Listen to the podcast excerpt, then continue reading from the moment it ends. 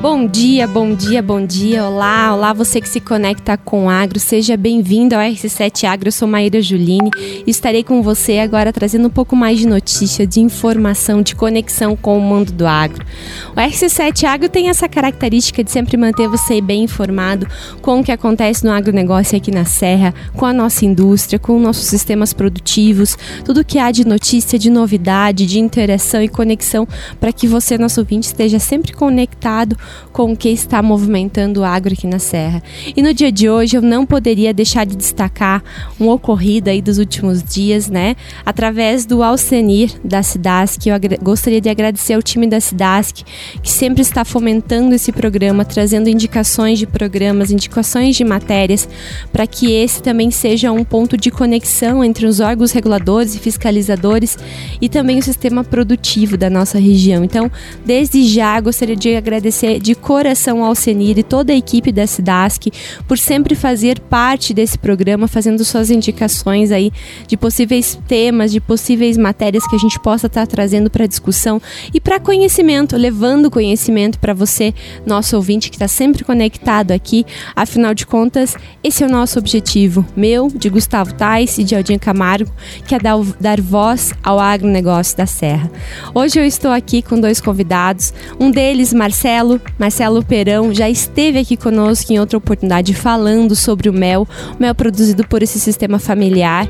Mas hoje, é, nosso convidado já tinha sido convidado da vez anterior, não pôde vir em função da agenda, mas dessa vez eu estou aqui com Alceu Perão e Marcelo Perão, pai e filho que trabalham no Mel São Brás, um mel de destaque aqui na nossa região, encontrado aí em várias é, lojas, supermercados, né? Então a gente vai falar sobre a história desse mel e vai contar para vocês as últimas informações aí referente a uma análise de qualidade que foi feita desse mel. Então, para você que tem interesse nesse assunto, fica coladinho aqui, que até o final do programa a gente vai falar sobre o destaque então dessa última análise realizada, é uma análise de qualidade realizada no Mel São Brás.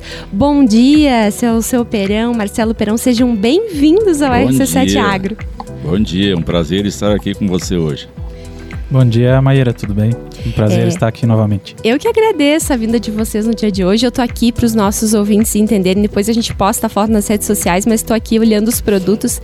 Tem várias, é, várias diferenças aí entre os produtos apresentados de coloração, de textura. Então eu tô aqui com diferentes mel, mels aqui no, no, no estúdio, mel silvestre e o mel da Bracatinga. Depois a gente posta a foto no, na, rádio, na rede social para que você, nosso ouvinte, também possa conhecer os produtos do Mel São Brás. Bom, vamos lá. Vou começar com o seu, seu Perão, contando um pouco da história, né? Dessa vida de apicultor. Seu, seu, da onde, onde começou a, a, sua vida como apicultor? Em que momento da sua vida que isso aconteceu? Certo, certo. Na verdade, primeiramente, então, agradecer vocês pelo convite e também uma, mandar um abraço lá para o Alcenir, né? Um, é um grande profissional também. E começar a história é o seguinte, é muito longa a história, claro que aqui nós vamos simplificar a coisa. Mas em, na década de 60, início da década de 60, 1963, 64, meu pai, ele tinha serraria assim de madeira, mas ele tinha 22 caixas de abelha, onde ele colhia mel para colher para nossa, para a família e também para os funcionários, os operários da, da, da serraria. E daí ele ia colher o mel com uma carroça com dois cavalos e eu ficava chorando que eu queria ir junto colher o mel. Começou ali, eu tinha seis, sete anos.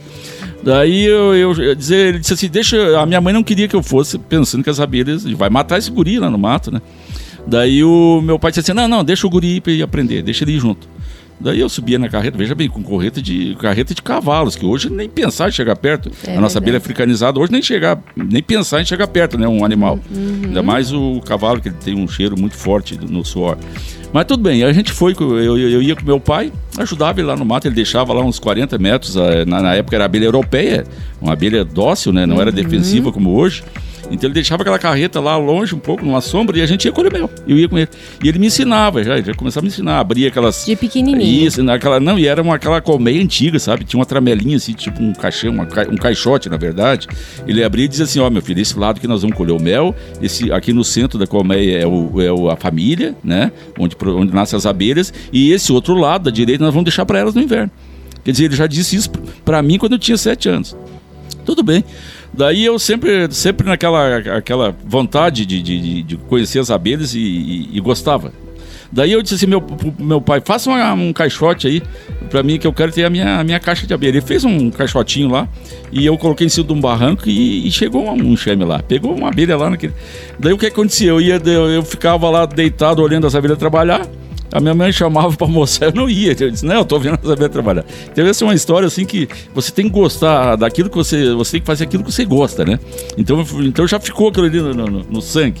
Depois, quando eu, eu tava jovem, já com 22, 23 anos, eu comecei na atividade mesmo. Daí comecei, daí, meu pai veio para Lages, a gente saiu do meio rural e daí nós íamos para Lages, estudei aqui e tal, mas daí eu comecei já, em 83 já comecei a atividade mesmo. Comecei com 10 colmeias. E daí foi indo, né? A gente hoje já tem umas 500 colmeias aí produzindo, mas eh, nós começamos naquela. Oficialmente o São Brás começou em 83. Muito 1983. Bem. E lá nessa a evolução do São Brás, desde 83 até os tempos atuais, né? Começou então com 10 colmeias lá na primeira. Começamos com 10, aqueles macacões cheios de furos, as abelhas ferroavam a gente, né? Muita picada de abelha e tal. E a gente, mas foi indo, foi indo, com a minha esposa me ajudando. Quem fazia fumaça pra gente colher o mel era a minha esposa. Eu não tinha os filhos ainda, né? Então ela era minha parceira, parceirona. Daí a gente depois foi evoluindo um pouco, a gente foi aumentando, fomos para 150 cars, 120, 150, foi para 200. Hoje a gente tem umas 650 colmeias, porém em produção umas 500. Ok. E a renda familiar, seu, seu, seu, seu sempre foi através da apicultura? Não, não, não. A, a, apicultura é uma atividade secundária. Até porque eu, como servidor público, eu era servidor público, não podia durante a semana, então a gente trabalhava sábado, domingo e feriados. E quando eu pegava férias, se dedicava à apicultura, essas coisas todas. Mas sempre na, na atividade, a gente pegava também uns parceiros para trabalhar, mas nunca desistia da, da, atividade. Depois que eu me aposentei, aí sim, de, de 12 anos para cá. uma atividade Daí é uma atividade, uma atividade única nossa daí, né? Eu, depois que me aposentei, além da aposentadoria, nós, nós continuamos no negócio. Daí eu peguei o, o meu filho, ele, o Marcelo, que é engenheiro florestal, eu tirei ele do, do, do emprego dele. Eu, eu roubei ele do emprego dele. E ele não ganhava mal lá. Digo, ó, meu filho, você vai ser meu sócio, vamos, vamos abrir uma, uma, uma, pequena empresa, né? Da atividade de mel. E daí, naquele, naquele meio tempo, eu fiz, eu fiz também pós lá em São Paulo. Eu sou pós-graduado em apicultura. Aliás, o primeiro, não é, não estou dizendo para me gabar, mas foi o primeiro catarinense pós-graduado em apicultura, foi eu. Fiz lá em Taboté. E qual a sua formação inicial? Eu sou contador. O senhor é contador de profissão e depois pós-graduou em, em, apicultura para aperfeiçoar. E, e, veja bem, na, na, época não podia, um contador não podia fazer pós. E eu fiz uma, implorei, implorei, a, a, a reitora lá disse, não, não, aceita o rapaz, ele gosta da apicultura, aceita. E daí eu fiz. Eu fiz eles deixam, permitiram que eu, como, contador, que tinha que ser atividades paralelas. Paralelas, assim, provavelmente de ciências agrárias. Engenheiro, agricultor, uhum. engenheiro agrícola, técnico agrícola, essas coisas. Mas daí, até em administração podia, mas contador não. E eu fiz uma, mas fiz uma choradeira, eles permitiram que eu fizesse.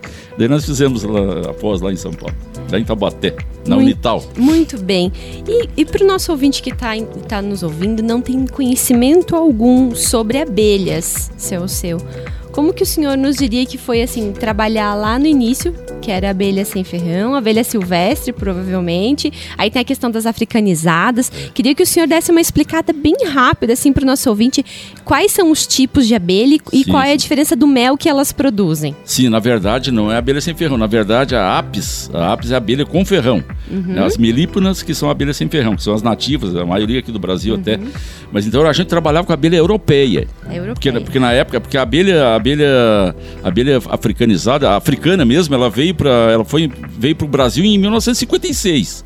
Mas daí o, o, o Kerr, que faleceu até há dois anos, morreu com 100 anos, 99 anos, ele trouxe essa abelha da África, africana, e porque ele, ele leu uma matéria lá, da, que uma, uma colmeia na África lá produziu 250 quilos numa safra. Isso é uma exorbitância, né? 250 quilos de mel.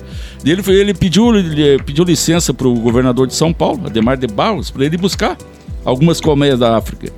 E ele foi, e, e o, a, eles aceitaram, ele foi e trouxe essas abelhas. Só que ele, ele não sabia que essas abelhas eram muito defensivas. Defensivas quer dizer bravas, né, na nossa uhum, nomenclatura. Uhum, uhum. Então as abelhas eram muito defensivas e ele, ele, e ele começou a distribuir rainhas Quer dizer, ó, estou distribuindo rainhas para vocês produzirem uma abelha que produz 200 e poucos quilos por, por safra. Mas o que Todo ele não sabia era da característica. Ele não sabia que a abelha é extremamente brava, elas são africana. Ela é agressiva. O que aconteceu? Depois que ele, que ele, que ele distribuía aquelas rainhas dele, não tem mais jeito, né? Daí começou a. Começou, Aí perde o controle, começou, na perdeu verdade. Perdeu o controle, né? começou a se espalhar em chameações e veio, veio. E essa abelha, essa abelha aqui de São Paulo foi tanto pro norte como veio pro sul. E ela só chegou aqui no sul em 63, 64 por aí, 65. 65 por aí. Então, na, na época, quando eu era guri, ainda não tinha, era africana ainda, quando eu comecei na. na uhum. Europeia, né? Era europeia, europeia melhor depois, dizer, europeia. Uhum. Depois, a europeia tem uma característica de ser mais dócil. Super dócil, né? Super, super. O, os americanos têm essa europeia, os, os, os, italianos, os alemães têm a abelha europeia, alemã, tem a italiana, tem, tem a abelha europeia de, de 3, 4. E aí, com a inserção, então, das africanas, a gente passa a ter um padrão de abelha mais agressivo, da, onde a gente Justo, precisa ter mais agressivo e chama, é chamada agora, é um híbrido, chamado africanizada. Ela é uma africanizada. Uhum. Não, não é nem europeia, ela é africanizada, é uma híbrida. Então essa abelha hoje é o que nós temos aqui. Ela já, ela já está lá entrando nos Estados Unidos. Os americanos lá pagam para as famílias mexicanas da, da, da, da, divisa dos países, pagam em dólar e bem para eles, eles entregar os encher morto ou vivo. Entendeu? Porque eles não querem que essa abelha chegue lá, porque lá eles têm uma abelha dócil. O americano vai de bermuda com o mel. Vai de bermuda e uma fumacinha lá e um, bota só uma mascarazinha no rosto aqui, mais nada. Então, e aqui desse... a gente tem que usar toda a vestimenta para fazer a Nós aqui, macacão, mel. luva da boa, muito boa, bota, tem que estar... Tá, é um astronauta. Nós somos uns astronautas da, da, da, apicultura. Isso para proteção também Pro, da apicultura. Proteção, é o IPI, né? Nós precisamos disso aí. Então, eh, hoje, hoje o Brasil todo, ele, ele, ele, tem, que, tem que. Tanto é que no Brasil tem muitas empresas de investimento que vendem equipamentos para proteção e tudo, por causa da, da defensividade dessa abelha. Ela é muito defensiva. E ela, e ela é também menos suscetível a doenças também. A europeia ah, ela é, ela é mais Essa é uma das vantagens. Essa é uma das então vantagens. A, a, africanizada que é que a gente já tem aqui, ela é mais resistente. Mais então. resistente, mais resistente. E em relação à adaptação do clima, então ela está se adaptando a todos os tipos de regiões. Sim, Se sim, tu comentou, sim. né, que ela chegou em São Paulo, mas ela já foi para o norte, mas também está vindo para o sul, em regiões mais frias, ela norte, região mais quente. Já se adaptou já, na verdade, né? Ela tem essa característica também é. de conseguir se adaptar às regiões. Isso. É verdade. E em relação à produção de mel, seu, seu, o que o senhor me diz? né? O senhor teve, então, a, a, o início da sua carreira lá como apicultor, lá nos primórdios, ainda na, no sistema familiar, né? Sim. Trabalhando com as europeias e agora trabalhando com as africanizadas. Existe um padrão de, de volume mesmo estabelecido pelas africanizadas, conforme esse pesquisador que trouxe as abelhas e instalou elas em São Paulo, iniciou ali a vinda das Sim. africanas, é, postulou que então seriam acima de 250 quilos por, por safra. É, na verdade, só que é o seguinte, quando, quando o Care o Estevam Kerr que, que, trouxe essa, ele era um geneticida. Quando ele trouxe esse, esse, essas abelhas, ele, ele, ele, ele trouxe a abelha como, como sendo a, Andansone, a Dansone. É uma espécie de, de, abelha africana. Mas, na verdade, quando ele chegou aqui depois de pesquisar, em 1996, eles descobriram que é escutelata. Então não é aquela que ele queria trazer. Entendeu? Então ele trouxe a escutelata, uma abelha diferente. Quer dizer, venderam gato por lebre para ele lá na África. E daí, quando foi descoberto, já não, não, tinha mais chance. Em 96 foi descoberto isso que não é a abelha dançona. Entendeu? Então daí já estava, o estrago já estava feito. Hoje nós temos a nossa escutelata aí, que é, que é africanizada aí. E, e não tem jeito. Agora a produção, elas se equivalem equivale. Porque o europeia eh, começa a trabalhar um pouquinho mais tarde, a africanizada já começa até mais cedo, entendeu? Uhum. Então é assim. Porque nós temos a ligústica, que é italiana, a melífera melífera, que é alemã, então tem variedade de abelhas. Né? Uhum. Caucasiana, que é mais do, do, do, lado da Rússia ali, tem várias espécies de, de, de abelhas. E com ferrão, né? Que é apis, a nossa apis. Por isso que é apicultura, de apis, família apis. Então, uh, então aqui no Brasil se, se equivale às, às, à produção. Só que é o seguinte, tem agora estão introduzindo uma abelha europeia lá em Fernando de Noronha. Eles começaram a produzir a abelha europeia pura, porque ela é uma ilha, né? Então a outra abelha não chega lá em Fernando. Então eles começaram a vender, vender é, rainhas para o Brasil todo. E o pessoal está tá comprando rainhas aqui do sul, tem vários amigos que estão comprando rainha deles. A, F, a F0, que é uma pura, e F1, uhum. que já é cruzado com um uhum. zangão africanizado. Mas tudo bem, são abelhas dóceis essas aí. Só que daí, daí eles começam a vender, querem vender rainhas, começam a dizer que produz mais. Ah, essa abelha Sempre europeia produz mais. Mas não, é, na verdade isso equivale. O que manda é, é, uma boa florada, que nós chamamos de pasto apícola. Tem que ter uma boa florada, um clima ajudando, não chover muito nem muita seca. Uhum. Isso, e um bom manejo. Então quer dizer, manejo, clima e pasto a pico. Ou Flores. florada boa. Uma florada boa. E esse é o tripé da coisa para você produzir, tem que ter o clima, tem que ajudar muito. Eu vivo olhando, né? eu tenho cinco aplicativos no meu celular para olhar se vai chover. Que um pode, pode enganar a gente, então, então assim, então o clima ajuda muito, uma florada boa, a abelha produz. Se tiver boa florada, produz, ela produz. Marcelo queria complementar? É, não, só complementando, hoje a gente pode dizer que a gente tem a nossa abelha brasileira, porque assim, com todos esses cruzamentos de genéticas, né, então a gente tem o nosso padrão. Então, é, umas, a gente até chega em algumas colmeias, elas são um pouco mais calmas, então assim, tem mais uma linhagem da europeia, Isso. outras já são mais agressivas. Tu consegue Então a gente pode padrão. observar esse padrão de assim por, por colmeia, né? A questão higiênica também da- das colmeias, então é tudo para não ter as doenças. né? Consegue observar que em cada colmeia, então, há um padrão É um padrão isso. diferente, Diferente, né? Elas isso não no- são no totalmente mesmo iguais. apiário, né? Então, cada família... Então- isso tem, alguma, tem algumas colmeias, quando eu vou na colheita, assim, ou fazer manejo, é, tem algumas que vêm ferrando a gente, vem tudo. Daí a gente diz assim, a gente já sabe que ali ela tem, um, ela tem, ela tem mais a genética está mais africanizada, mais da africana. E tem algumas super mansas, super dócil, ela tem mais a genética é, é, da, da europeia. né? Isso acontece hoje na, na E prática. pensando nessa inserção que o senhor comentou, né, seu seu dessa inserção então de colegas daqui da região que estão buscando aí outras outras linhagens. Eles querem introduzir, né? não, introduzir a europeia de volta, que é, man- é uma abelha mansa, E né? qual é a sua opinião Nossa. sobre isso? Eu acho, eu acho viável, eu acho bom. Isso é bom. Só que é muito difícil você fazer reverter a situação. Não tem mais como reverter. Isso os pesquisadores já, já confirmaram isso que não tem como. Porque o porque é uma explicação agora da, da biologia. Por exemplo, o, o, o zangão africano da africana, ele é, ele é menor e ele é mais ágil, porque a rainha ela faz o voo nupcial voando. O voo nupcial dela ela, é fecundada voando. E daí o que acontece? O zangão europeu ele é um zangão grande, pesado, é mais cansadão, sabe? Ah, e, então e e daí quando, quando a rainha sai fazer o seu. A, a rainha europeia vai fazer o voo nupcial, certamente, com certeza, ela vai ser fecundada pelos, pelos zangões africanos, que são mais rápidos. Porque ela voa em zigue-zague, daí os zangões eh, São africanos euro- são mais rápidos, chegam nela e vão Os fecundar ela. europeus, por serem maiores, têm a certa dificuldade São- e, e da ela, biologia. e ela seleciona a rainha. A, a, a- a abelha é é um inseto maravilhoso. É, ela seleciona os parceiros da rainha quando ela vai fecundar. Ela quer, ela quer parceiro bom, né? Ela quer parceiro bom. Então ela, ela, ela voa em zigue-zague. Daí o que acontece? Os, os zangões europeus não acompanham ela. Então ela vai ser fecundada, porque ela, ela, ela é fecundada de 4 a 10 zangões, a média aí. Né? Quando ela sai voar. É, o voo é sempre. A fecundação é voando. Sempre voando. Então quando ela, quando ela volta fecundada, ela não volta fecundada por zangões, né? Então, por isso que nós não vamos reverter esse caso. Você mesmo tendo uma colmeia com uma, com uma rainha F0, que é a pura, europeia, daí ela vai fecundar com zangão, já vai, vai passar a ser F1. Quer dizer, já tem um sangue de africana no, no- e não tem como, isso não vai ser revertido. E não existe como a gente controlar isso na natureza, né? Porque isso acontece de Não forma tem. espontânea fora do Não, nosso ter- controle. teria co- como Talvez controlar. inserindo várias linhagens europeias e trazer uma linhagem, talvez ao Isso. longo de muitos anos, a Isso gente mesmo. consiga Muito, em algumas áreas e vendo essa diferença nas colmeias depois no padrão. Mas acredito que ao longo de muitos anos, né? É, e É, eu, eu, eu já sou o oposto do pai. Eu já, já não. Já não por, por mais que seja mansa, eu já não, não, não aceitaria muito essa introdução, porque que nem a gente tem uma abelha mais produtiva, com mais linhagem africana, e mais defensiva, que é uma questão que hoje a questão de doenças aqui é quase erradicada. A Loki europeia, a Loki americana. E a, e a europeia, por ser mais suscetível, tinha, acontece bem mais, né? E aí na Europa tem, muito, tem, tem muita doença lá. Essa LOC que ele falou ali, a, a europeia, por exemplo, é uma doença que eles têm até cartilha, ele tem até. Eles dão antibiótico para as abelhas lá. E Pois é, nós, até felizmente, nós ainda não, tamo, não chegamos a esse ponto. A gente não faz isso, não, não, não fazemos nada. A nossa abelha é pura como ela está. Nós ainda não aplicamos ainda defensivos, ainda bem. Ainda bem, porque senão você vai contaminar o mel, né? Nós vamos contaminar o nosso mel. Muito bem. Pra você que tá nos ouvindo, tá gostando desse bate-papo assim como eu, continua coladinho aqui no radinho, porque no segundo bloco tem mais. Vamos terminar esse tema então pra falar um pouquinho dessa história da diferenciação e logicamente que eu vou querer saber um pouquinho sobre essas doenças que ocorrem nas abelhas, mas no segundo bloco a gente vai falar um pouco mais também sobre a- essa nova análise que foi realizada no Mel São Brás e sobre os índices de qualidade apresentados nesse mel.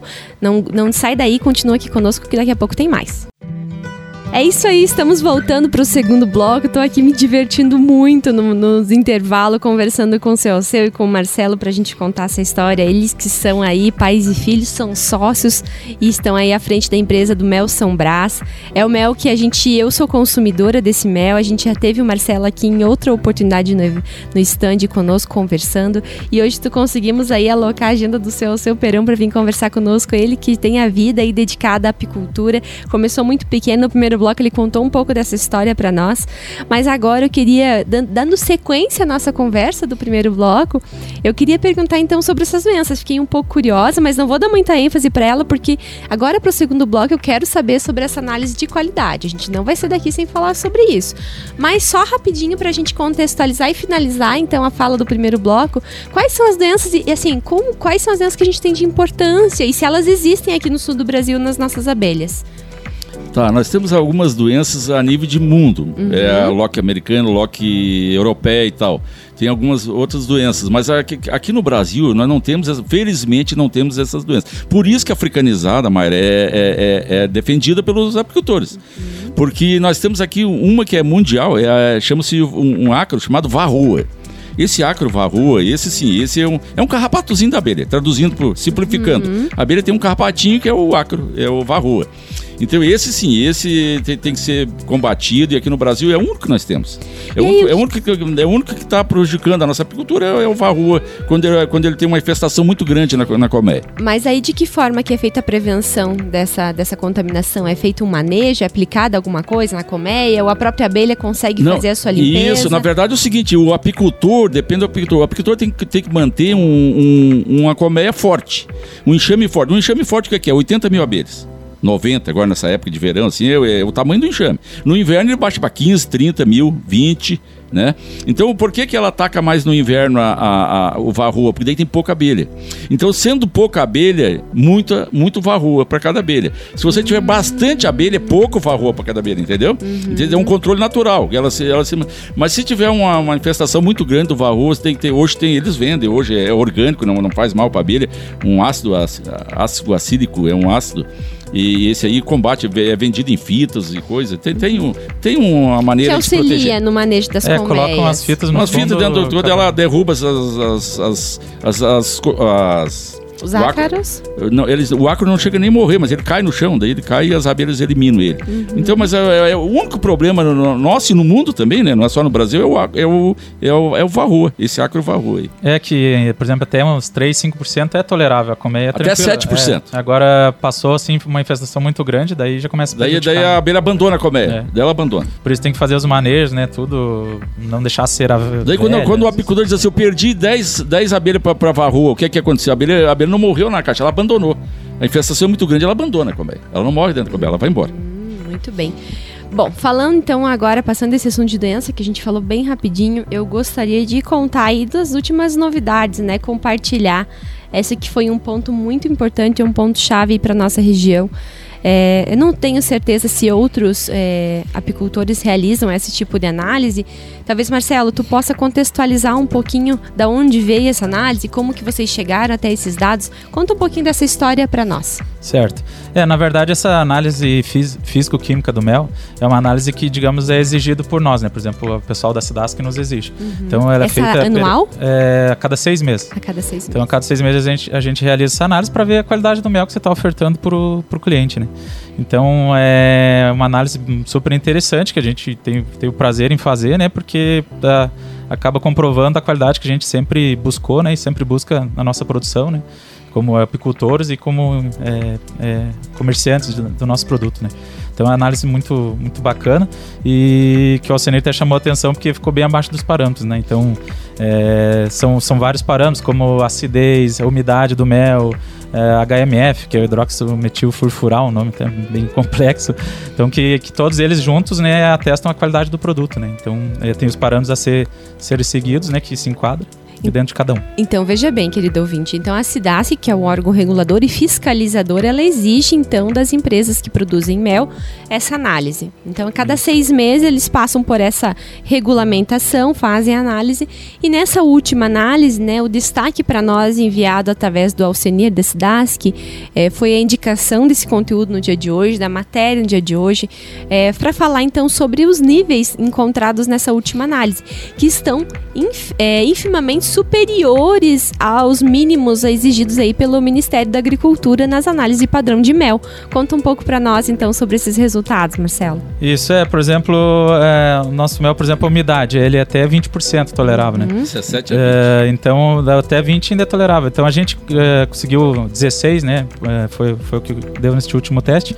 Então o que comprova que a gente colhe o mel maduro. Porque o que acontece? Muitos apicultores vão nos apiários e colhem o mel sem estar operculado, ou seja, sem a abelha fechar mel verde, nós chamamos é, mel, mel verde. verde. Uhum. É aquele mel aberto, então, por exemplo, você chacoalhar ele vai cair. Uhum. Então a abelha, como é um, um, um inseto extremamente é, inteligente, ele vê como o mel tem tá na umidade padrão abaixo, né? Ele vai lá e fecha com tá o mel maduro. Com a tirou serinha, tirou aquela... toda a água uhum. já até 20%, então ela acaba operculando. Só que tem muitos apicultores que colhem esse mel verde, é, daí ele pode pode a, fermentar, vai azedar. Então são os resultados que pode Olha ocorrer. Só. Então assim, tem que ter tem que ir na colheita lá, se não tá operculado, a gente mantém lá e não colhe. Só colhe os, me os que estão fechadinhos com cera. Pra estar tá dentro desse nível pra aí. Pra tá dentro desse nível. Muito Daí tem bem. o HMF, que é o hidroximetil furfural. É, ele atesta se o mel não foi superaquecido, que o mel tem um padrão, pode ser aquecido até 60 graus, 55, 60 graus. No momento do invase, no Isso, por exemplo, da, da você vai descristalizar, porque uhum. o mel é o processo natural é a cristalização, né? Uhum. Por exemplo, a pessoa vai descristalizar, coloca 100 graus lá no mel. Queimou 90. o mel. Queimou, Queimou o mel. E nesse HMF lá vai aparecer o índice acima do, do permitido. Ah, olha só. Por quê? É, ou questão de, de velho também, o HMF também, além da temperatura, é questão de velhice, por exemplo, o mel muito velho, fora dos padrões, ele vai dar um resultado alto também. Então são alguns parâmetros, além de glicose, sacarose, nessas né, questões que, por exemplo, por açúcar, né, vai aumentar muito a glicose e sacarose. Misturou, por exemplo, né? Então, é, são vários testes que, que, que, provam que o mel é de excelente qualidade. Muito bem, muito bem. Eu fico muito feliz em saber que aqui na região a gente tem esse órgão regulador que está conseguindo exercer suas atividades, né? A gente, em outros programas aqui, eu e Gustavo, e agora com o Aldinho, a gente tem sempre tentado é, levar à nossa população essas informações e que existe um órgão regulador. Esse órgão, ele não está só para punir, né? Quando necessário, mas como eles bem já disseram em outros programas, essa é a última oportunidade, né? Que é realizada é a última tentativa realmente quando não houve adequação aos parâmetros, né? E que na verdade esse DASC ela está para ser um órgão de fomento aos produtores, né? Auxiliar nas suas atividades, ajudar na regulamentação para que esse esteja em dia e de acordo com as normativas necessárias. Então esse teste só vem para realmente confirmar e que o produto que está sendo produzido está dentro dos conformes. Pode falar. É, na verdade, a Cidasc ela, ela fiscaliza é, produtos de origem animal, né? E, e, parece não ser, mas a abelha é um produto animal. Então a legislação não foi mudada até agora, porque é, né, é, os apicultores né, no, do, do, Brasil sempre queriam mudar essa legislação, porque nós, ninguém sangra uma abelha, sangra um boi. E nós estamos enquadrados, a legislação é a mesma coisa, produto animal. Nós temos que manter a mesma legislação como se fosse uma parte de frango, por exemplo. Então, então é, a, o que a cidade faz é isso aí, cumprir, cumprir a regulamentação. Então ela fiscaliza um frigo, o mesmo fiscal que vai fiscalizar um frigorífico pode ser o mesmo que vai fiscalizar a nossa empresa lá. Mas ele está seguindo a normatização, né? As normativas sim, que existem é. para regulamentar. E, e, é, eu acho que vem muitas, muitas pessoas, eu vejo o seu, o seu que muitas vezes verem esses órgãos de regulamentação, de fiscalização, como órgãos que estão vindo para punir. Mas, na verdade, quando a gente passa a ter eles, né, nos auxiliando, uh, tanto nas... Claro, para ter um bom, bom um produto, bom produto né? né? Eu acho que essa é a nossa função aqui, mostrar esse viés, que é um viés muito importante, né? E veja dessa análise.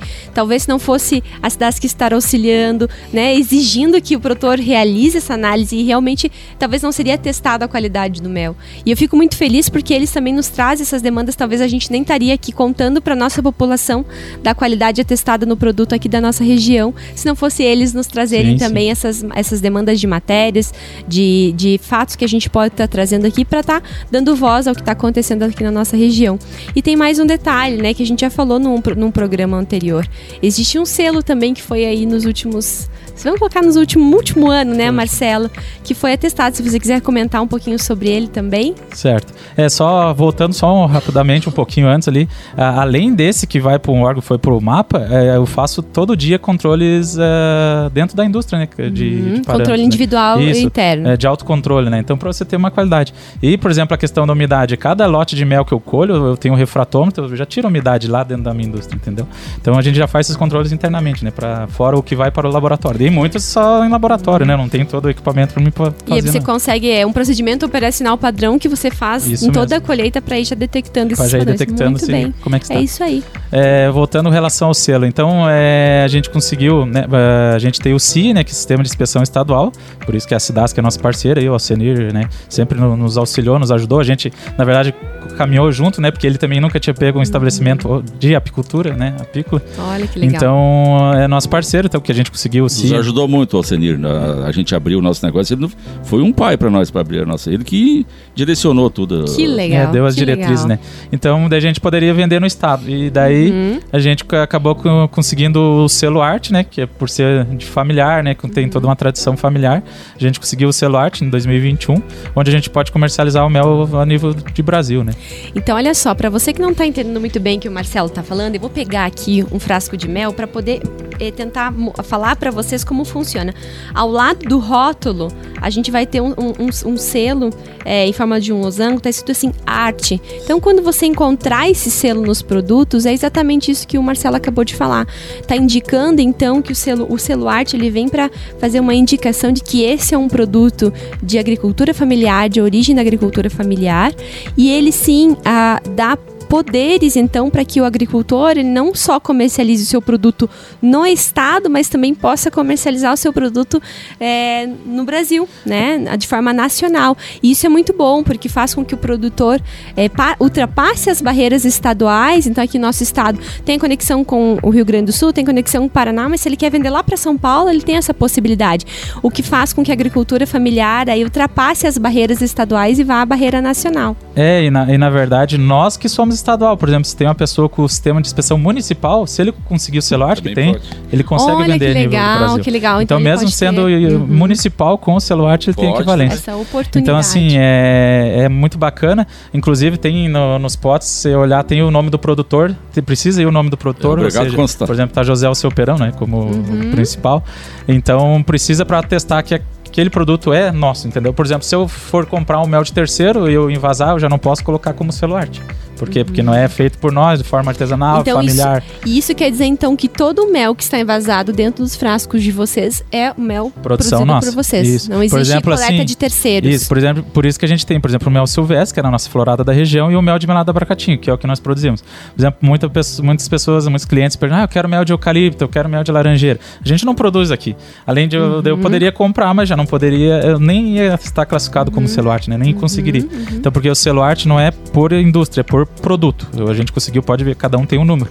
Então, o melado de bracatinga é um número, porque a gente conseguiu, e o silvestre também. E tira agora uma, uma Na curiosidade. verdade, minha, não, pode só, um detalhezinho. Na verdade, a gente pode ter, a gente pode ter comprar mel, nós Uhum. podemos. Só nós não podemos colocar no rótulo ali, no rótulo do arte. Nós temos que colocar o arte só do que é nosso, só que nós produzimos. Uhum. Ah, entendi. Dá essa, Isso. tem essa diferença. Isso. Muito bem. E acho que é uma dúvida minha e uma dúvida talvez dos nossos ouvintes, né? Para finalizar, aí, uma das últimas perguntas é sobre o mel silvestre. Quais são as flores que compõem aí o mel silvestre? O que, que a gente tem na nossa região de florada que vai fazer a formação do mel silvestre? Então, a gente. O mel silvestre começa, digamos, a primeira florada ali da própria bracatinga. Ah, da bracatinga. Da bracatinga, também. só que da flor da bracatinga. Então ele é um mel Amargo. Amargo, Extremamente extremamente amargo, é um mel que não dá nem para comercializar, porque ele é bem amargo. É, então é onde começa. E a gente tem mel de aroeira, é, tem mel de vassourão, que. Vassoura, Isso, é o, carqueja, o- etc. Esses são, são mel silvestre.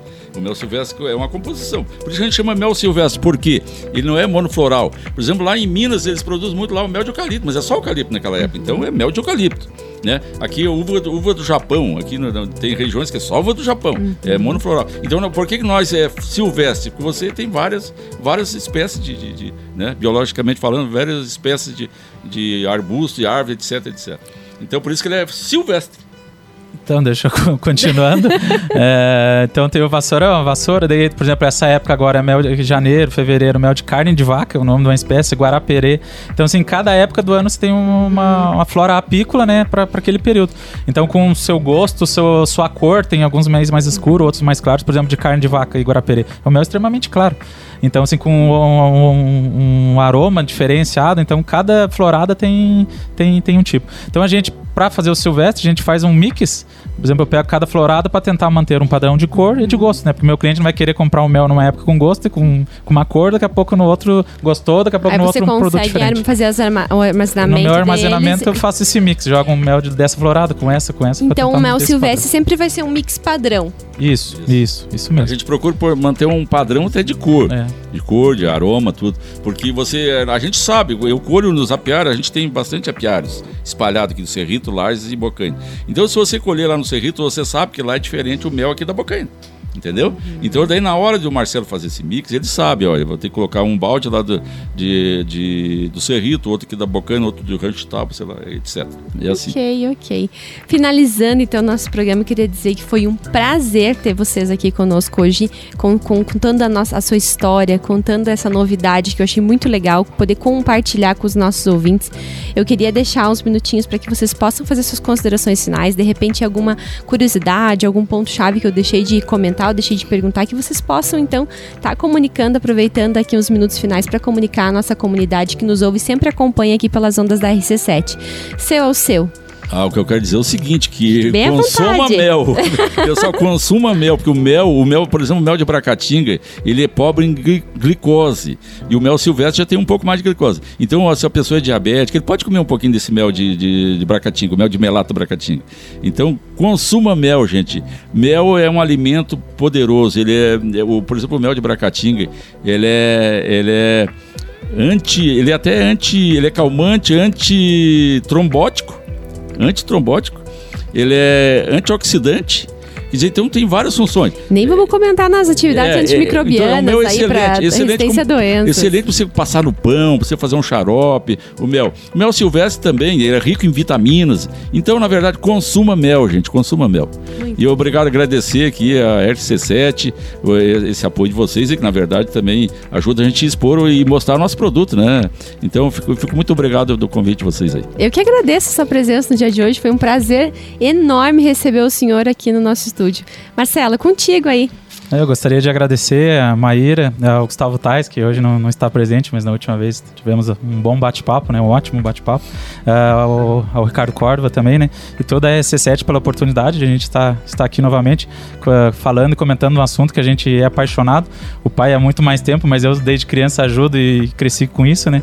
Então, e hoje estamos na linha de frente, então é um prazer enorme e agradecer mesmo somente a vocês e à rádio. Muito bem, Marcelo. Conta para os nossos ouvintes, as pessoas querem saber um pouquinho mais qual é a rede social e qual é o site que as pessoas vão encontrar vocês. Show de bola. É, nosso site é www.melsaobraço.com.br. Lá tem todas as informações, desde a história, produtos, tudo. E nosso Instagram é arroba. Muito bem.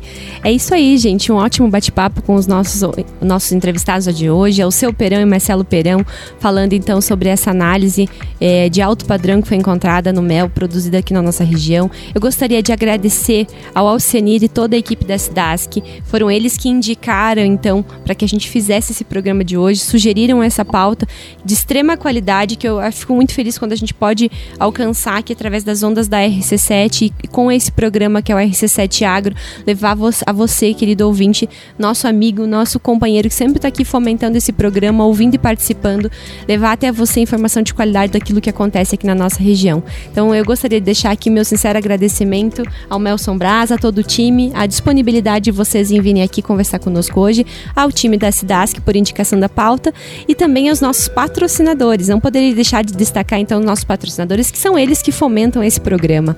Tortelli Motores, Cicobi, GTS do Brasil, PNL e Cooperplan. É isso aí, gente. Amanhã tem mais RC7 Agro. Um beijo a todos e vamos fazer um ótimo dia.